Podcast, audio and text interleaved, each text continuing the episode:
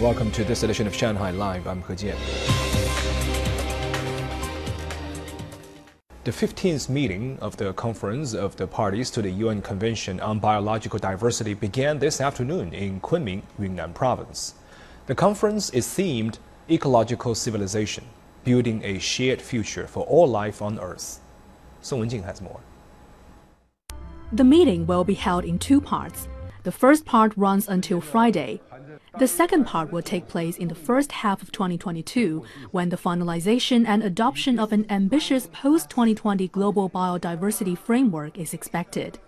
The Kunming Declaration can help to set out some of the key elements that will need to be then reflected in the final, in the final framework. It does not prescribe the exact goals or the exact targets they're still being negotiated, but it will give a clear sense of direction and a clear sense of the level of ambition needed. The convention has 196 parties, and the Conference of the Parties is the most important for discussing and making decisions on the convention. China State Council Information Office released a white paper on biodiversity conservation last week. It stated that China is upholding the concept of harmonious coexistence between man and nature in the face of global biodiversity loss and ecosystem degradation. China was among the first countries to become a party to the Convention on Biological Diversity, which entered into force in 1993. So far, 10 national parks have been established in China, and protected areas account for 18% of the country's land area. During the meeting, an exhibition on biological diversity is being held featuring paintings, sculptures, and fossils of both rare animals and plants. China today accused India of unreasonable and unrealistic demands and urged the country not to misjudge the situation as the two sides met for the 13th round of the corps command level talks on Sunday.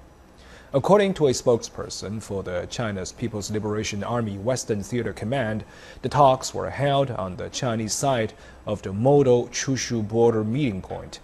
The spokesperson said China had made great efforts to promote the cooling of the border situation and fully demonstrated its sincerity in order to maintain relations between the two sides.